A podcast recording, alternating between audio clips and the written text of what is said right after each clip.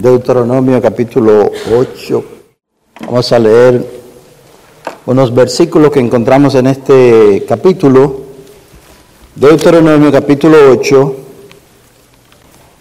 Y luego vamos a buscar el rostro del Señor en oración. Dice el versículo 12. Deuteronomio 8, 12.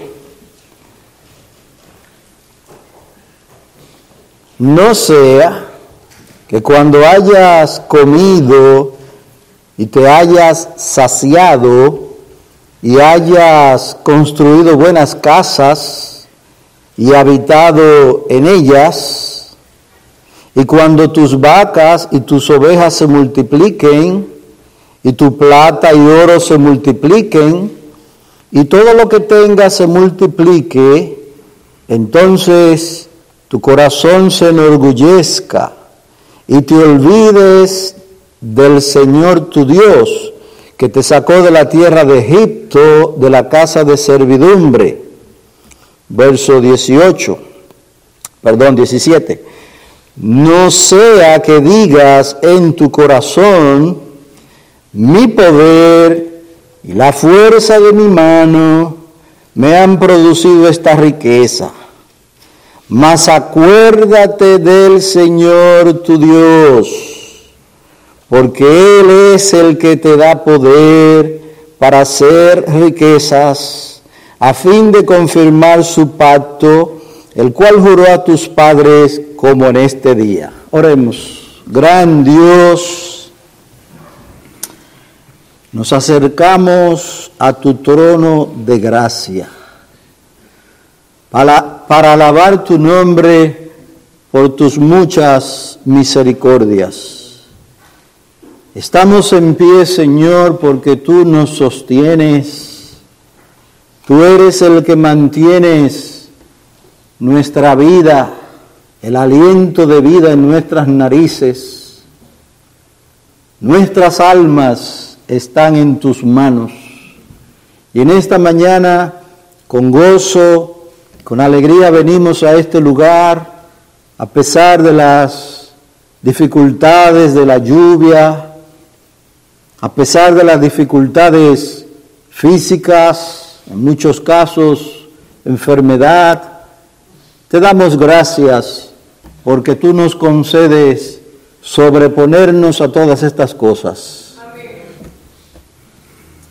Te damos gracias por el Espíritu Santo que mora en nuestros corazones. Y en esta hora, Señor, concédenos meditar tu palabra y ella transforme nuestra manera de pensar y nuestra manera de actuar. Lávanos y límpianos de todo pecado. Eso, esto te lo rogamos a través del Salvador, nuestro Señor Jesucristo. Amén. Bien, luego de un tiempo, una, una pausa un poco prolongada, estamos nueva vez para compartir la palabra concerniente a la enseñanza, glorificando a Dios en nuestros trabajos o a través de nuestros trabajos. Es bueno señalar, hermano, que esta enseñanza es aplicable no solo al trabajo formal de ocho horas, sino que es aplicable a toda clase de trabajo o labor. Labor que incluso se lleva a cabo en el hogar. Allí nuestras esposas ejercen una labor que no se puede medir en horas, no se puede medir en esfuerzo, ni en, pago monetario el tiempo que invierten cocinando, lavando y otras cosas. Esto es aplicable a toda clase de labor, ya sea formal, un trabajo de ocho horas, y si usted tiene un part-time, pues un trabajo de cuatro o cinco horas. Es aplicable a toda clase de labor.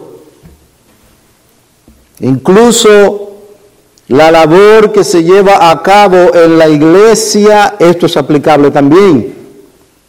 El apóstol Pablo llama la predicación y la enseñanza trabajo. Así lo dice 1 Timoteo 5, 17, los ancianos que gobiernan bien sean considerados dignos de doble honor, principalmente los que trabajan en la predicación y la enseñanza. Así que la predicación y enseñanza Pablo le llama trabajo o labor. Y esta enseñanza es aplicable incluso a esta labor de predicar y enseñar. El último principio bíblico que vimos es que Dios demanda, Dios nos hace rendir cuentas de nuestro trabajo. Y el pasaje que acabamos de leer nos dice de la advertencia que Dios le hizo al pueblo de Israel. Cuando todas las cosas se te multipliquen, cuando tú tengas mucho, casas, animales, oro, plata, dice el Señor, cuídate, porque esa es la tendencia, cuídate de no olvidar al Señor tu Dios. Tenemos una tendencia pecaminosa en nuestros corazones a darnos el crédito por las cosas que alcanzamos. Es que yo soy bueno en esto. Es que yo soy inteligente por naturaleza. A veces no lo decimos con los labios, pero la actitud nuestra muchas veces muestra eso. Dice el Señor, cuídate de no olvidar al Señor tu Dios cuando todas las cosas se multipliquen, no sea que digas en tu corazón, mi poder, mi capacidad, mis dones, mi poder y la fuerza de mi mano me han producido esta riqueza.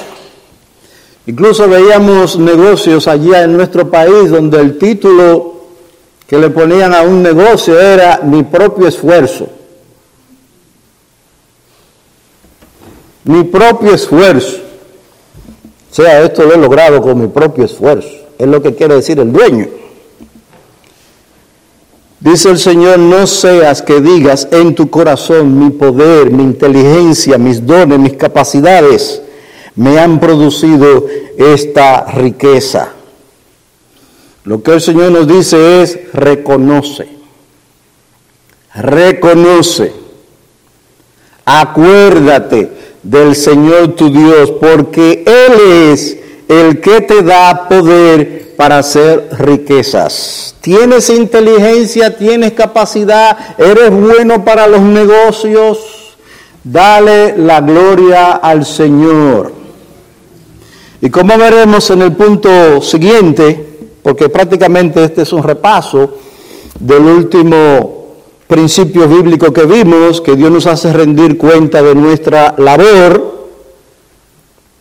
el fruto de nuestra labor, buen fruto, prosperidad, atribúyesela al Señor Jesucristo. Dale a Él siempre la gloria. No sea que nos pase como le pasó al rey que dijo, Babilonia, la que yo he edificado con la fuerza de mi mano, con mi inteligencia.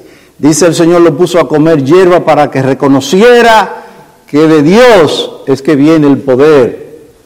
De Dios viene la inteligencia, la sabiduría, las capacidades, los dones. Hermano, es, hay, algo que hay que entender, los dones son temporales. Los dones son temporales. Lo que ahora hacemos llegará un día en que no podremos hacerlo. Ahora tiene habilidad para hacer algo, llegará el día en que no tendrá la habilidad para hacerlo. Porque los dones pertenecen a Dios. Él los da y a Él han de volver con sus intereses. Es decir, que hayan logrado el objetivo para el cual Él los ha dado. Dios esperaba y demandaba ser reconocido como la fuente de toda bendición. Tenemos que pensar conforme a las palabras del apóstol Pablo, ¿qué tengo yo que no haya recibido? No, porque esto yo lo tengo de naturaleza desde que nací. Desde que naciste te fue dado lo que sea, el don, la capacidad que sea, desde que naciste te fue dado por el dador de todas las cosas. Dios esperaba y demandaba ser reconocido como la fuente de toda bendición.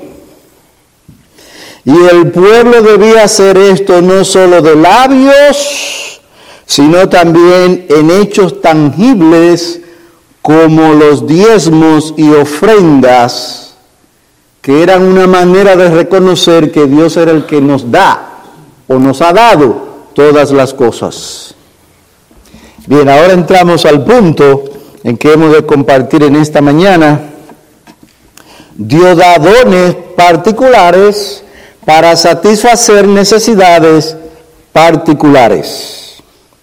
Dios da dones particulares para satisfacer necesidades particulares. Lo que tú tienes es para satisfacer una necesidad particular, tuya, pero también de otros. Dice el Señor, le dice a Moisés, con toda la responsabilidad que tenía Moisés de guiar al pueblo desde Egipto hasta la tierra prometida y todo lo que eso implicaba. Eso implicaba, hermano, lidiar con las quejas de ese pueblo, con las demandas injustas de ese pueblo. Oye, el Señor ha dado pan, podrá dar carne. Ahí está la prueba que hace el pueblo. Él nos ha dado pan, y ya estamos cansados de este pan, pan liviano. Podrá dar carne con todas las quejas y dificultades del pueblo. Además de eso, Dios le dice a Moisés, aquí están los planos de una gran edificación, el tabernáculo. Vayamos al libro de Éxodo, vamos a leer algunos versículos allí donde Dios le dice a Moisés que debía edificar un tabernáculo con medidas específicas. No todo el mundo le gusta leer esos pasajes de Éxodo 28. Yo creo que la mayoría que está leyendo el Éxodo cuando llega allí salta para número. Pero eso es palabra de Dios. Todos los detalles, las cortinas, cuánto debían medir las cortinas, etcétera. Éxodo 28. Dice el versículo 3. Y hablarás a todos los hábiles artífices a quienes yo he llenado de espíritu de sabiduría y ellos harán las vestiduras de Aarón para consagrarlo, a fin de que me sirva como sacerdote. Porque Dios había dicho, además de la construcción del templo y todo su mobiliario y todas las cortinas, que debían hacerse unas vestiduras. Y mira lo interesante que dice el versículo 2, que estas vestiduras eran para gloria y hermosura. ¿Usted cree que Dios no está atento a lo hermoso? A lo que se ve bien. Incluso dice el Señor, cuando hagan estas vestiduras, tienen que hacerla, es una obra de hábil artífice. Esto tiene que ser hecho bien, tiene que quedar bien, porque es para gloria y hermosura. Del sacerdote.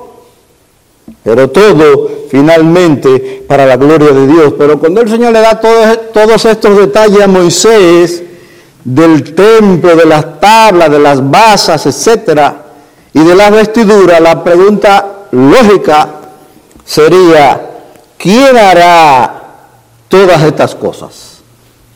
En el desierto encontrar personas que construyan, que, hagan vestiduras hermosas, ¿Quién hará las vestiduras para el sacerdote? ¿O quién llevará a cabo toda esta gran obra de construir el tabernáculo? Y esto no era cualquier cosa. Dios dice en varios lugares, varios lugares, hazlo conforme al modelo que se te ha mostrado.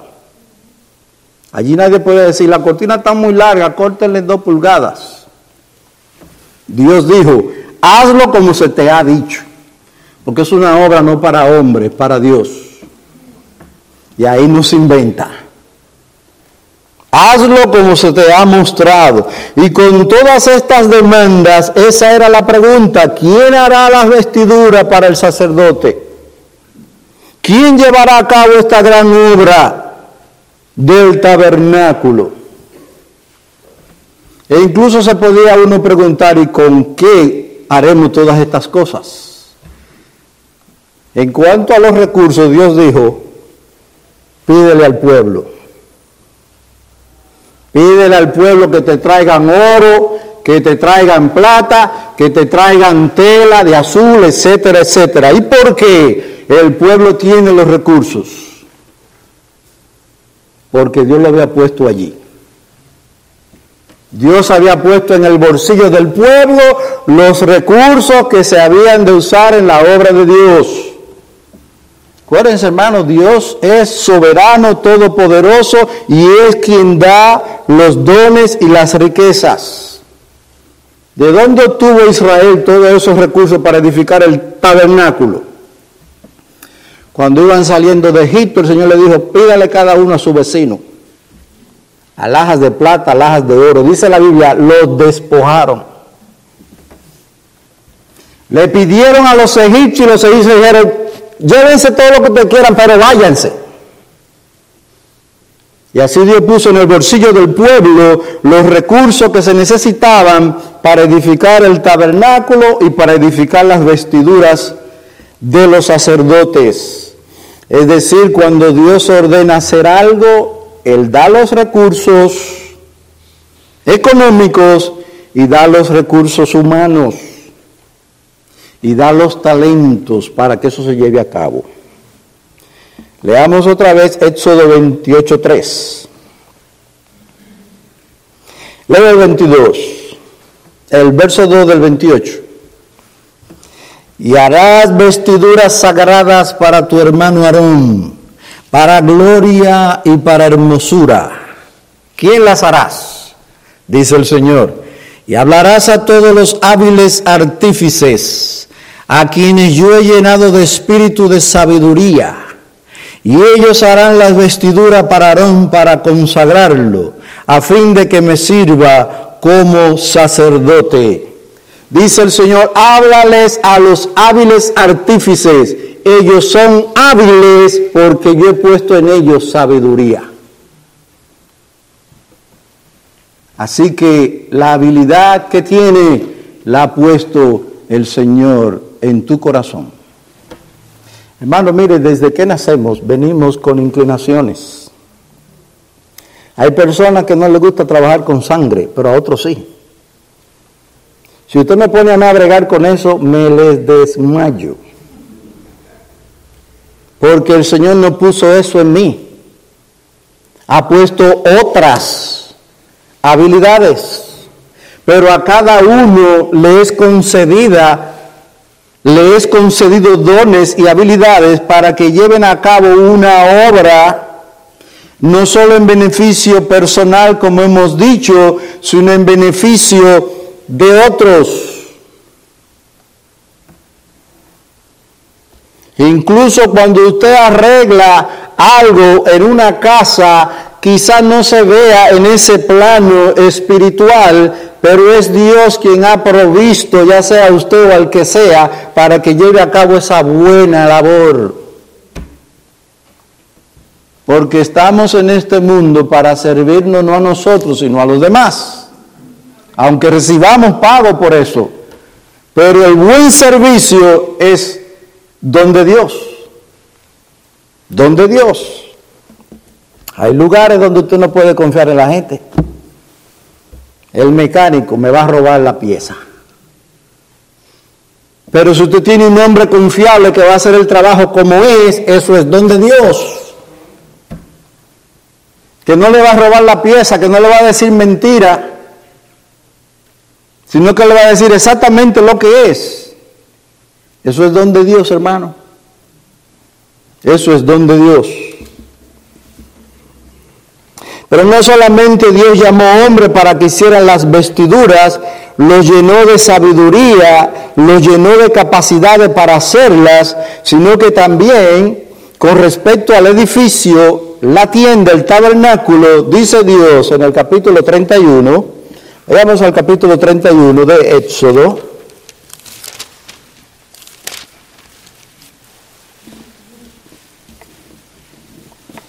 ¿Y quién va a llevar a cabo todo esto que se ha diseñado? Dios lo diseñó, pero ¿quién lo llevará a cabo? Dice el capítulo 31, verso 2. Mira, he llamado por nombre a Besaleel, hijo de Uri, hijo de Ur, de la tribu de Judá, y lo he llenado del Espíritu de Dios en sabiduría en inteligencia, en conocimiento y en toda clase de arte. ¿Eres un artista?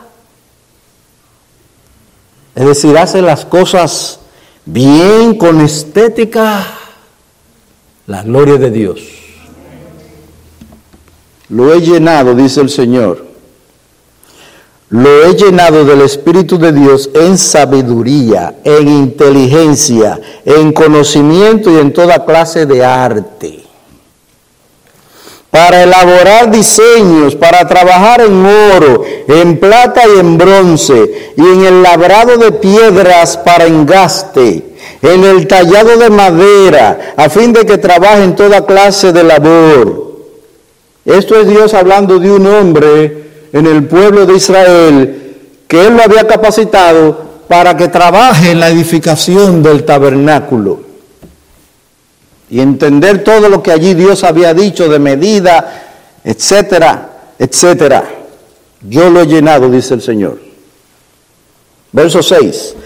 Mira, yo mismo he nombrado con él a Oliab, hijo de Aisamad, de la tribu de Dan, y en el corazón de todos los que son hábiles, son hábiles. ¿Por qué? Dice el Señor. Y en el corazón de todos los que son hábiles he puesto habilidad a fin de que hagan todo lo que te he mandado. Hermanos, es bíblico o es bíblica la enseñanza que Dios da dones particulares para satisfacer necesidades particulares. Qué bueno es decir, yo estoy haciendo lo que me gusta hacer. Eso, eso es de Dios. Qué malo cuando usted se mete en aquello que a usted no le gusta hacer. Aún así tiene que pedir al Señor gracias, sabiduría. estoy haciendo algo que no me gusta. Comienza a buscar lo que te gusta, pero mientras tanto sé responsable con lo que tienes. Pedid y no recibís, porque pedís mal, o no recibís porque no pedís en, ninguna manera. Dios es el que da sabiduría, Dios es el que da inteligencia, Dios es el que da dones, pero tenemos también que pedirlo. Y aún lo que tenemos, tenemos que pedirle a Él que nos ayude a perfeccionarlo que sea usado para su gloria y no para envanecimiento propio. Dios es el que da dones particulares para satisfacer necesidades particulares. Dios es el que da oportunidades. Incluso se le dijo a aquella mujer judía que llegó al trono, le dijo Mardoqueo, ¿quién sabe si para esto fue que tú llegaste al, al reino? Para interceder por el pueblo de Dios. Y así lo hizo. Porque dio da dones particulares para satisfacer necesidades particulares.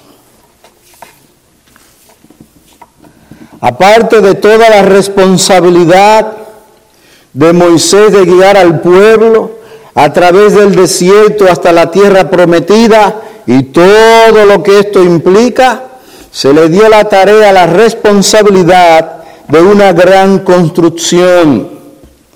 No cualquier construcción, un tabernáculo con medidas específicas y bien rigurosas. No se podía inventar en esta edificación porque era una obra para Dios. Por eso se le dice a Moisés varias veces, no una ni dos, varias veces, hazlo según el modelo que se te ha mostrado. Esto es para Dios. A la pregunta lógica de Moisés, ¿quién o quiénes harán esta mega construcción? El Señor responde, yo he llamado por nombre a Besaleel y yo he llamado con él a Oliat. Y en el corazón de todos los que son hábiles he puesto habilidad. Así que la razón de ser hábil es porque él ha puesto la habilidad. Y si usted llega a decir como alguien que se pasó de humilde, yo no sé hacer nada, se pasó de humilde. A veces gente piensa que eso es la humildad. Yo no sé hacer nada. Y yo no hago en la iglesia nada porque yo no sé hacer nada. Eso no es humildad, mi amigo. Eso puede ser mucha soberbia. Porque la humildad es reconocer lo que Dios ha hecho en nuestras vidas. La humildad es reconocer que lo que tenemos no lo tenemos por nosotros, sino porque Él nos lo ha dado. Y si tú piensas que no tienes nada, comienza a pedir porque en la iglesia de Dios todo el mundo tiene una labor. Aunque sea la labor de dar rodillas orando. Ese es un gran trabajo. Esa es una gran labor que avanza el reino de Dios. Dar rodillas orando por el avance del reino de Dios. Eso es una gran labor. No es cualquier cosa. Cuando el Señor le da la tarea a Moisés, también le da obreros con talento. El Señor no es como Faraón, hagan los ladrillos, pero sin paja y sin, sin el lodo. El Señor no es como Faraón. El Señor da la tarea a Moisés, también le da obreros con talentos. Besaleel y Auliad no solo están disponibles y tienen habilidades, sino que también están dispuestos, ya que Dios ha inclinado sus corazones a hacerlo. Qué bueno. Cuando hacemos las cosas, no por compulsión, tiene que hacerlo. No, cuando lo hacemos de corazón disponible. Eso trae gloria a nuestro Señor. Bien, yo tengo otro punto, pero no me da tiempo, solo me quedan 15 minutos, así que en este momento voy a recalcar sobre este punto que acabamos de tratar. Dios da dones particulares para suplir necesidades particulares dice este autor, ellos son artesanos llenos del Espíritu del Señor, con sabiduría y entendimiento para acompañar sus habilidades técnicas superiores. Los dones que Dios nos da a pesar de lo improbable que pueda parecer para nuestros cálculos humanos, ¿por qué yo insistí, ¿por qué yo insistí tanto en estudiar esto?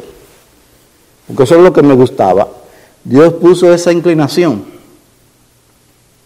para luego usarte en beneficio de otros. Los dones que Dios nos da, a pesar de lo improbable que pueda parecer para nuestros cálculos humanos, son dados con un propósito y con una perspectiva providencial. Y somos llamados a usarlos en el servicio de Dios y de su reino. No hay dones que Dios nos dé por accidente. No, Él es Dios. El primero y el último. A Él no se le escapa nada. Ninguna circunstancia se le escapa. Él tiene un control perfecto de todo. No hay dones que Dios nos da por accidente. Incluso si el propósito y el uso de esos dones quizá no nos resulte obvio inmediatamente. A nosotros, pero a Dios sí. A Él sí le resulta obvio el propósito para el cual nos da las capacidades. Sobre todo, hermano, debemos procurar su gloria en todo lo que hacemos. Démosle gracias a Dios por las capacidades que nos da, pero usemos esos dones para la gloria y especialmente para el avance de su reino, porque un día Él viene a pedir cuenta, un día viene a arreglar cuenta con su siervo. Y aquellos dones que nos ha concedido, Él dirá, tráemelo con los intereses. Y si no lo usaste para la gloria de Dios, ay de ti. Ay de ti, porque a Él le pertenecen. A Él debemos darle la gloria. Oremos. Padre nuestro, reconocemos humildemente que tú eres Dios soberano, todopoderoso, y que tú has hecho de nosotros lo que somos por tu pura gracia. Señor, ten misericordia, ilumina nuestras mentes y nuestros corazones para que aquello que nos has dado, material o espiritual, sea usado en tu honor, para el avance del reino de los cielos. Padre, lávanos de nuestros pecados, quita el orgullo, quita la vanagloria y ayúdanos siempre a reconocer que todo lo que tenemos de ti ha venido. Bendice a tu pueblo en lo que resta de este día. En el nombre de Cristo. Amén.